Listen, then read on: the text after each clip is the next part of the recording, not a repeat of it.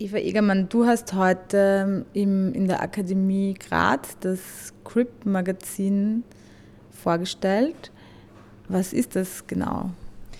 Ja, ähm, das CRIP Magazine ist so eine selbst organisierte DIY-Scene, selbstorganisierte Zeitschrift, die ich herausgebe. Ähm, da ist jetzt im Laufe des letzten Jahres die zweite Ausgabe erschienen und die erste Ausgabe ist schon ein bisschen länger her, 2012 erschienen. Und es ist so eine Zeitschrift, die verschiedene Beiträge umfasst von Künstlerinnen, Autorinnen, Kulturproduzentinnen. Und da dreht sich um die Themen Kunst, Behinderung, ähm, alternativere Darstellungen von Krankheit, Frage von Normen, Normabweichungen und so eine kritische, differenzierte und dekonstruierte Sichtweise davon. Ja, und in der Akademie Graz ist jetzt im Rahmen der Galerientage ähm, auch eine Art Ausstellung zu sehen, also eine, ein Display als Wandzeitung, Installation auf der Fassade der Akademie Graz mit verschiedenen Beiträgen auf Postern und verschiedenen Schichten, also das explodierte Magazin quasi im öffentlichen Raum in der Auslage. Was, was bedeutet das Wort Crip? Beziehungsweise mh, mm, hat es ja auch äh, eine abwertende Bedeutung, soweit ich weiß, oder? Also CRIP, diese vier Buchstaben C-R-I-P, verwende ich, also das, das Magazin, das ist das, der Titel von dem Magazin und verwende ich so Slogan, also so sloganhaft, aber es bezieht sich eigentlich auf Crip Theory oder ähm, diesen kulturwissenschaftlichen Diskurs, der sich auch sozusagen als äh, Weiterentwicklung von Disability Studies entstanden ist. Also ähm, ursprünglich Crip leitet sich ab vom englischen Cripple und was wiederum auf das Deutsch, deutsche Krüppel zurückgeht und auf die Anwendungen der deutschen Behindertenrechtsbewegung, der Krüppelbewegung, sozusagen der, der Umdeutung dieses ursprünglich ähm, abwertenden Begriffes zu einer eigenmächtigen Sprechposition. Und also so wie es die, die Krüppelbewegung, die radikale Krüppelbewegung in den 70er Jahren gemacht hat. Also und äh, Crip Theory, also heute oder überhaupt, wenn man von, von Crip spricht, meint aber schon noch so die verschränkte Sichtweise oder die Verschränkung von Ungleichheitskategorien und vor allem auch allgemein aus einer Crip-Perspektive Gesellschaftskritik betreibend, würde ich mal sagen. Mhm. Mhm. Ähm, du hast kurz schon ähm, gesagt, was, welche Menschen beim Crip Magazine äh, Texte oder eben Beiträge machen. Kannst du da noch ein bisschen mehr erzählen, was der Inhalt ist?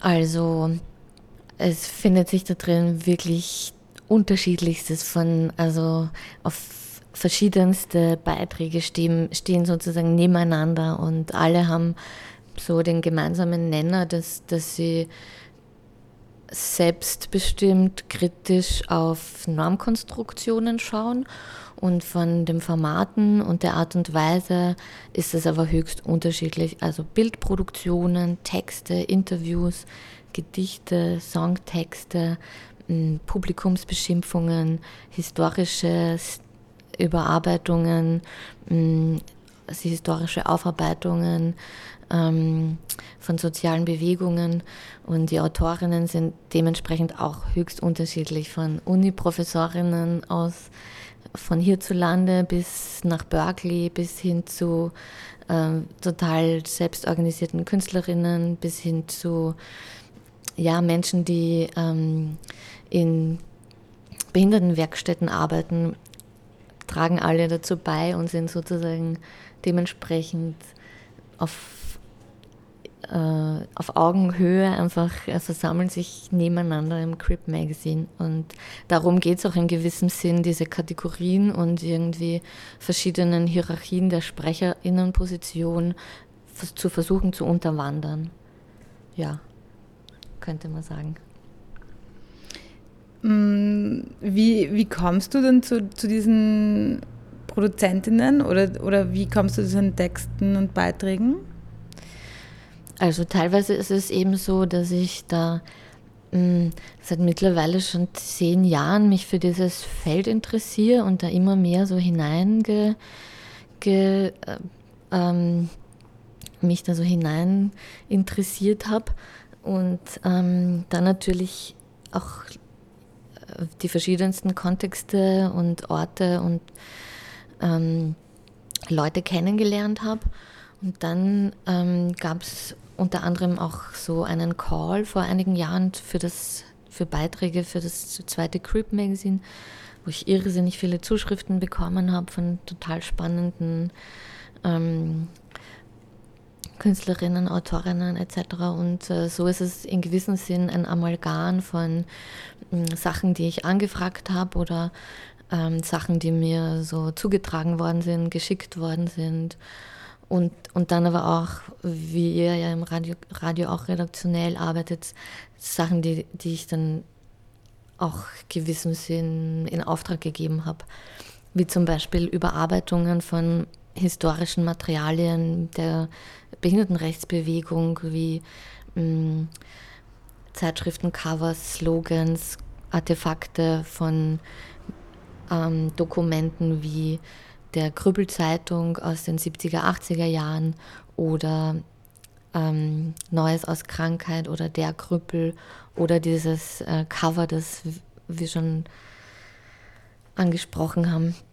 Und ähm, das artet jetzt ein bisschen aus, aber. Ähm, aber, aber das heißt, du, du also es gab einen Call, da gab es einfach äh, Antworten, aber du hast auch konkret sozusagen Aufträge vergeben an zum Beispiel Künstlerinnen, um bestehende Dinge zu in einer Form zu bearbeiten. Ja, genau. Also es gab einen Call von ähm, für Beiträge und dann habe ich äh, aber auch also Aufträge würde ich es jetzt nicht Aufträge sehen. Nicht. Also eher so angefragt oder wie, wie sich so Sachen ergeben einfach. Mhm. Ja. ja. Okay. so Na, also, Ausschreibung, Auftrag. Ja, das ist vielleicht, ja.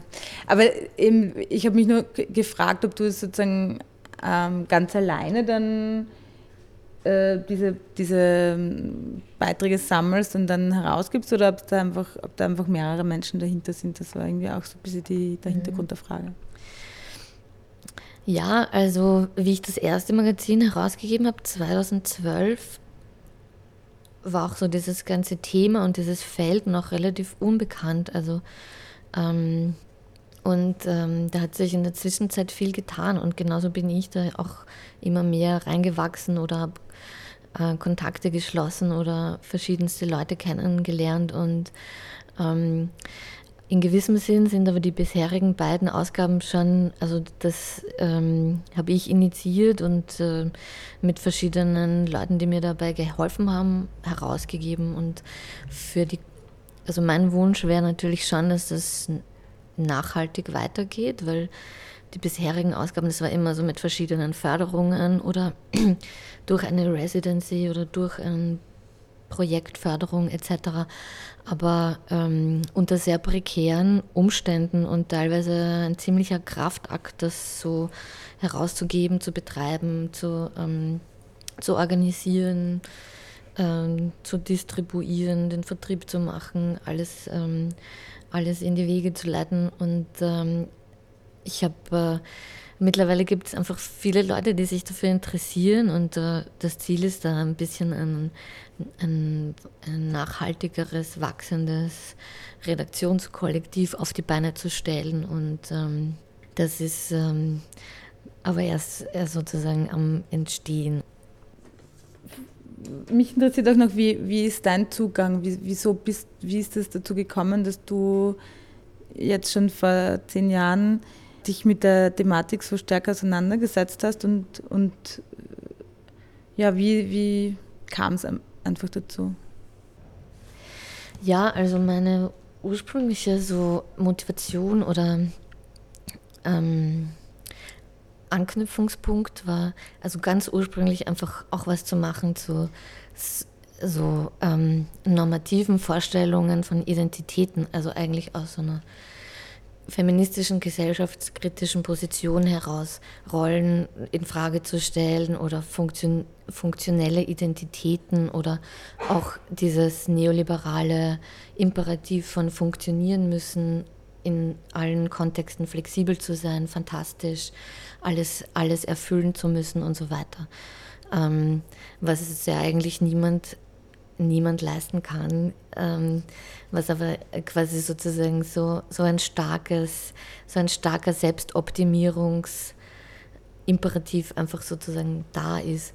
Und dann durch diese Beschäftigung bin ich da einfach auch reingekommen in, ähm, in dieses ganze Feld, ein riesiges Feld von Diskursen und Theorieproduktion und sehr kritischen und differenzierten Sichtweisen und auch quasi einer Bewegungsgeschichte der Behindertenrechtsbewegung, die mir gar nicht bekannt war in gewissem Sinn. Also in meiner Generation hat man ähm, all diese Sachen um Barrierefreiheit, Behindertenrechte eigentlich immer von einer sehr staatlich verordneten Top-Down ähm, Ebene kennengelernt oder quasi der Amtsarzt, der einem sozusagen die Behinderung bescheinigt und man dann man hat dann einen Behindertenausweis von so und so viel Prozent und also es ähm, all diese dieses in meinem Aufwachsen habe ich das alles als sehr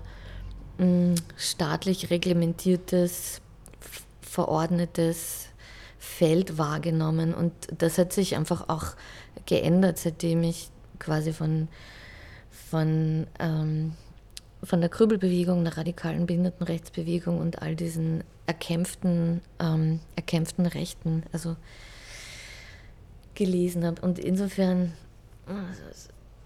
bin ich da, also das war so mein, meine Schiene, wie ich da reingekommen bin.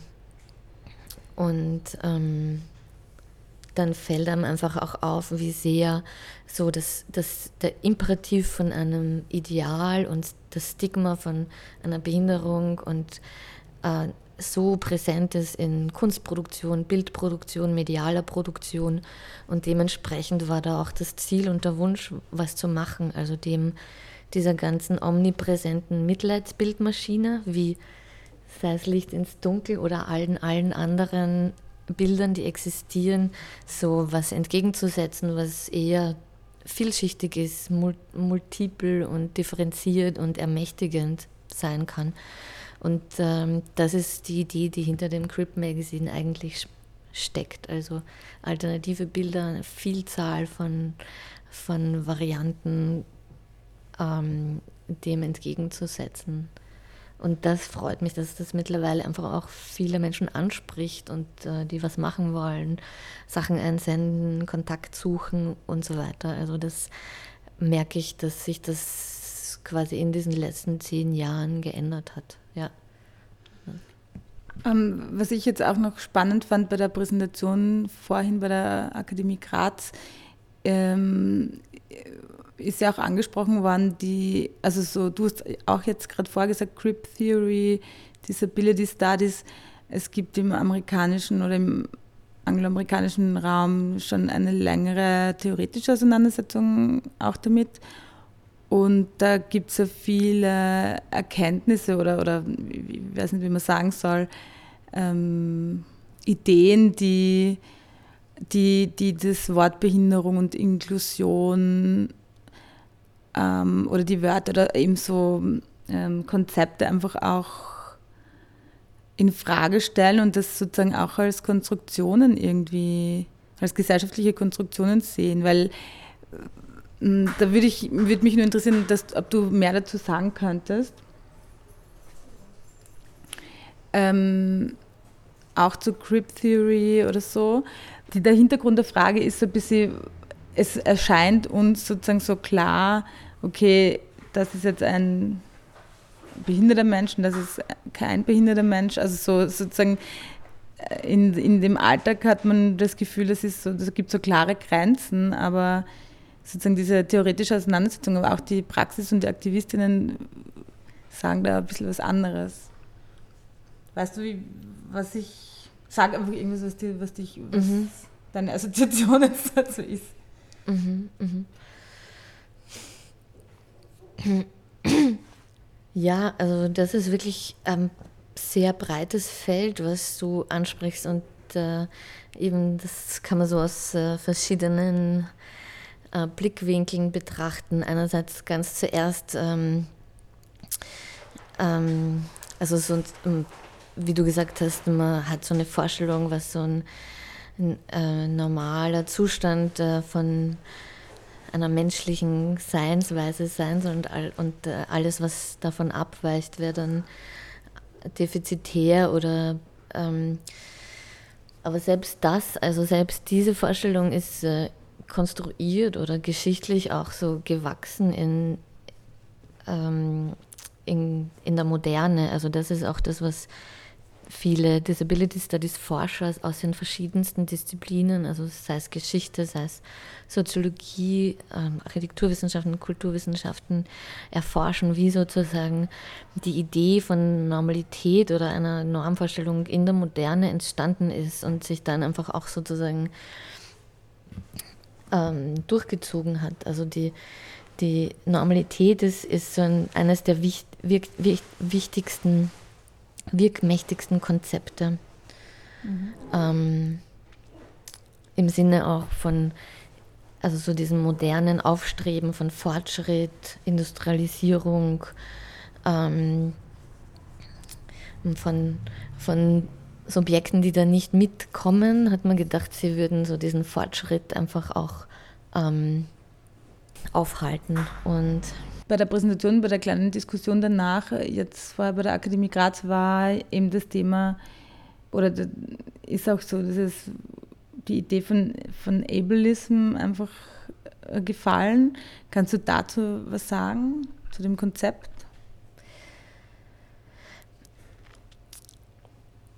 Ja, also Ableism bezeichnet eben auch sozusagen ähm, all diese Praktiken, Strukturen, Arten und Weisen, wie ständig so eine Idee von Normalität und ähm, ähm, was normal ist, reproduziert wird. Also ständig, es wird so ständig immer wieder reproduziert, was, was man so als können muss, sein muss und so weiter. Und, und dann gibt es quasi so einen ganz starken Gap und ähm, alles, was davon weggeht, ist dann irgendwie defizitär oder abnormal oder behindert und so weiter.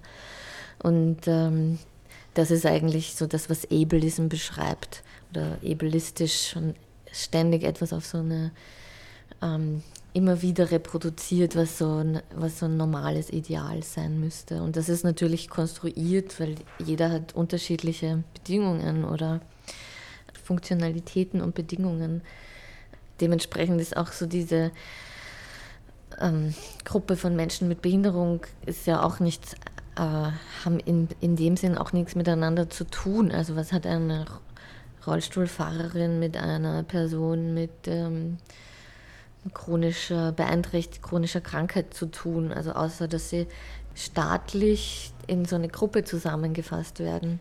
Aber per se haben die jetzt nichts miteinander zu tun. Also dementsprechend müsste auch das Ziel sein, all diese Kategorien eigentlich aufzulösen und eine und vor allem diese Vorstellung von einem idealen, einer idealen menschlichen Seinsweise, die das und das und das können muss und ähm, das und das le zu leisten hat und so und so aussehen muss.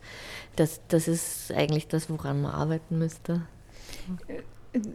Eine Frage fällt mir noch ein, weil ich habe jetzt auch ein bisschen reingelesen in, in das Magazin und da, da gibt es so einen Beitrag, wo eine Person schreibt, ähm, dass es sozusagen auf den Kontext ankommt.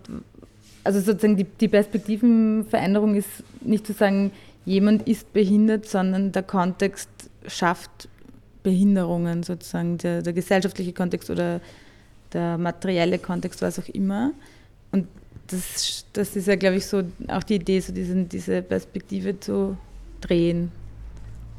Ja, also das, das, das ist eigentlich so ein bisschen so das Grundlegende, worauf man sich da einigen kann oder worauf so die Behindertenrechtsbewegung oder Disability Studies im Allgemeinen beruht, dass es so verschiedene Modelle von Behinderung gibt oder also man Behinderung nicht als körperlichen Makel beschreibt, sondern als etwas, was gesellschaftlich hergestellt wird. Also es, ähm, genau, also sozusagen die der Kontext schafft die Behinderung. Also eine Person, die den Rollstuhl benutzt, wird erst durch, die, äh, durch einen nicht barrierefreien Eingang behindert. Ansonsten, ja, also oder durch, durch, eine, durch ein Stiegenhaus behindert. Also das sind die, die, der Kontext, der die Behinderung schafft oder eben verschiedenste andere ähm,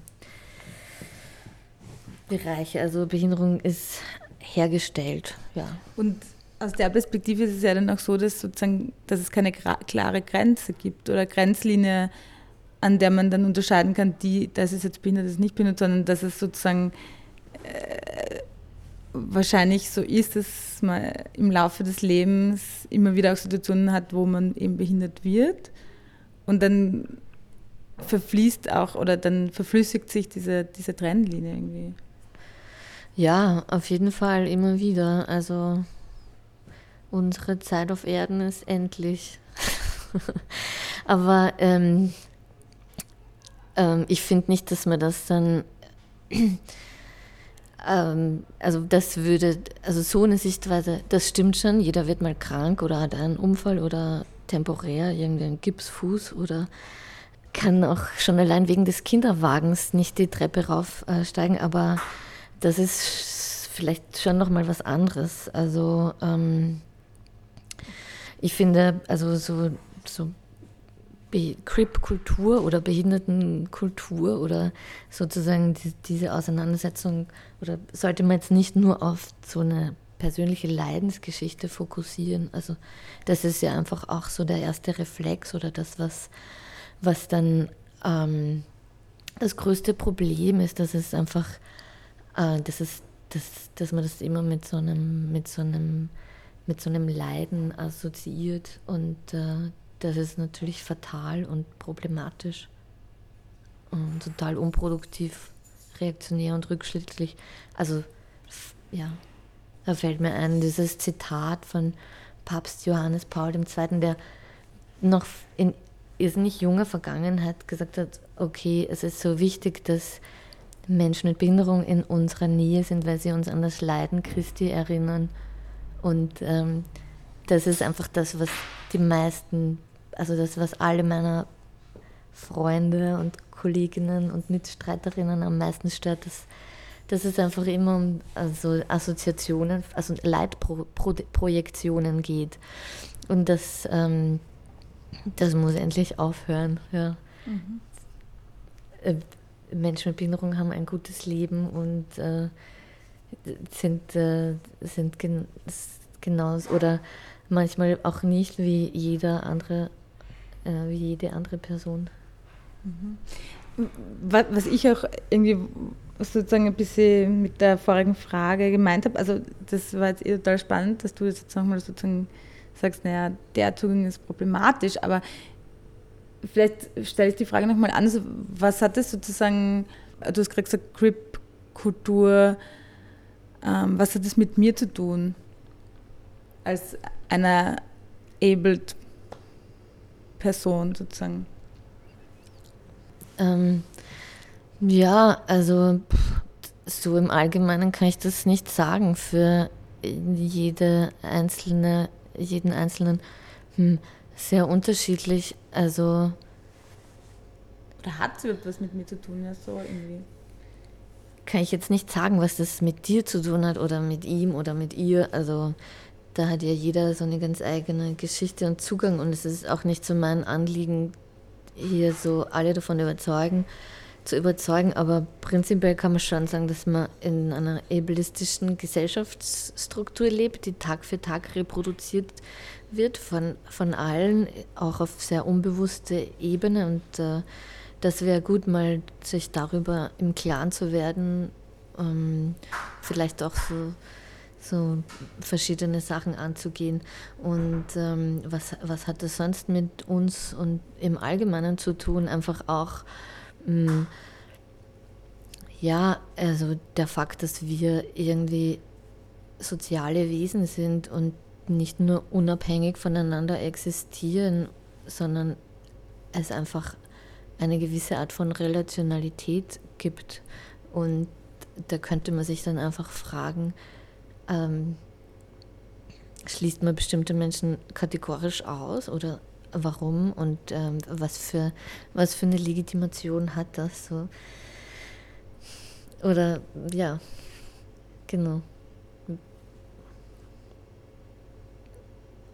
Was, also was, was, wie kann man sich das sonst noch vorstellen? Also so alternative Formen von Fürsorge oder füreinander. Ähm,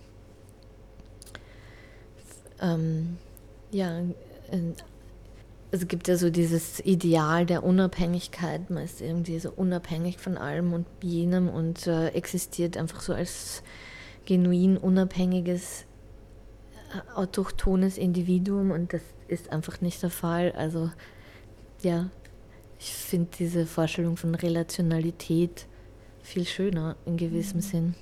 Dieses Ideal, was du gerade ansprichst, ist ja auch ein durch und durch neoliberales. Also ja. dieses, ich boxe mich alleine durch und bin total individuell, ja. nur auf mich gestellt. Und, meine, und die Probleme, die ich habe, haben nur mit mir zu tun und ja. nicht mit der Gesellschaft. Mir geht's Arsch, aber ich ziehe mich da allein wieder hoch und mhm vom Couch Potato zum Superstar. Was heißt Inklusion für dich? Ich beziehe mich eigentlich nicht so viel auf das Thema Inklusion. Also das, das, den Begriff kenne ich halt eher aus so pädagogischen Zusammenhängen. Hm, weiß jetzt nicht. Also das finde ich eh auch ein ganz gutes Statement in dem anderen Text. Ähm, inkludiert euch doch selbst. Also Menschen mit Behinderung waren schon immer da. Also warum äh, soll man die jetzt quasi ähm, als, so, als ob das jetzt eine Leistung, die Menschen mit Behinderung erbringen müssten, sich zu inklu inklusivieren oder integrieren und ähm, ist ambivalent, aber man sieht einfach, dass um Sachen durchzusetzen, politisch, gesellschaftspolitisch, ist dieser Begriff anscheinend der kleinste gemeinsame Nenner, um überhaupt irgendwas in diese Richtung Barrierefreiheit zu unternehmen und dementsprechend ist es auch okay. Also es ist jetzt nicht so ein Begriff, mit dem ich persönlich sehr viel operiere. Okay, super, danke. Ja, danke auch.